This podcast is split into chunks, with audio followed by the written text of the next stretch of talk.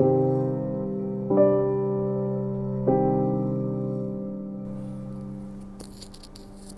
うも皆さんこんにちはこんばんは。はじめまして剣士店長です。で本日12回目を迎える放送は、えー、幽霊の、えー、言葉という、まあ、題名にしたいと思います。はい、えー、こちらはですねちょうど2年ほど前なんですけれども私が、ま、埼玉に住んでいた頃のお話です。えー、仕事の、ま、合間にですねこう、まあ、ちょこちょことその辺りを歩いていたんですけれどもガードレールにですね、花が添えてありましてあここで誰が亡くなったんだなというのは、えー、分かったんですね。で、まあ、あのそこを通り過ぎる際に、まあ、あのちらっと目の端にですね、えー、女性が、まあえー、見えたんですよ。でそれもガードレールは道路側のところですね。であのね通り過ぎる寸前までいなかったりそこに見えたということはあこの女性なんだなって亡くなられたのはと。いうのをね、えー、感じましたがその後目の端にちらっちらっとねその人がねまたね、えー、出てくるんですよ。そこを通り過ぎてもですね。ということも完全にあついてきたなこれ。と思いまして。まあでも悪意があればなんとか分かるし、まあ、そういうものじゃないのは感じられたので、まあ、放っておくことにしたんですね。いつかは出てくるだろうと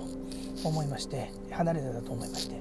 ただそしたらですね今度ね家にね帰ってもですね入ってきちゃうんですねこれが。あれ？バリアは？と思うんですけれども、まあ、あんま悪意のないものに関しては反応しないような形の、まあ、自分もそんなは変な性格してるんですけれども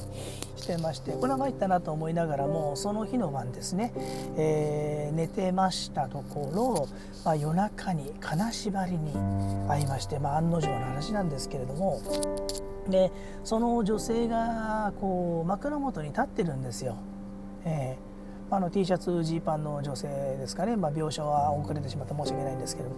髪は、えーと、耳よりももうちょっと先の肩よりつかないぐらいのところですかね、まあ、髪型のは何て言えばいいのか私は分からないんですけれども、えー、でその人がですね、えー私のことを見つめているんですね。何か言いたげな感じだったんですけれども。でも私はねそろそろ金縛りにやってて、うん、体動かないと困ってんだけどと思いながらいまして、まあ、それがね、えーとまあ、どれくらい続いてるのか不明なんですけれども、まあ、あのその子にねそろそろ金縛り解いてほしいんだけどってこう念じてみたんですけれども、まあ、なかなかそのそれがね解けなかったんですよ。で弱ったなと思って悪いけど解いてくれないならこっちが解いちゃうよというふうに言ってですねそれでも解いてくれないのでじゃあもう仕方がないと。思いまして、まあ、あの第10話目でお話した心の鍛え方でですね、